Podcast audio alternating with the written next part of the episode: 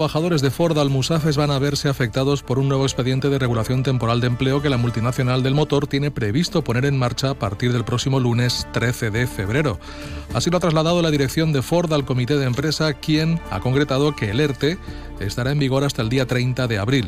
Desde el sindicato STM, su portavoz en Ford, Daniel Portillo, ha explicado que la medida afectará tanto a la planta de vehículos como a la de motores. Para la planta de vehículos nos están diciendo que el problema es por un problema debido a la bajada de producción y para la planta de motores pues debido a fallos de, de los proveedores que no están suministrando en tiempo y forma que necesitan las líneas. La próxima reunión de la comisión negociadora de este nuevo ERTE en Ford Almusafes tendrá lugar este próximo viernes.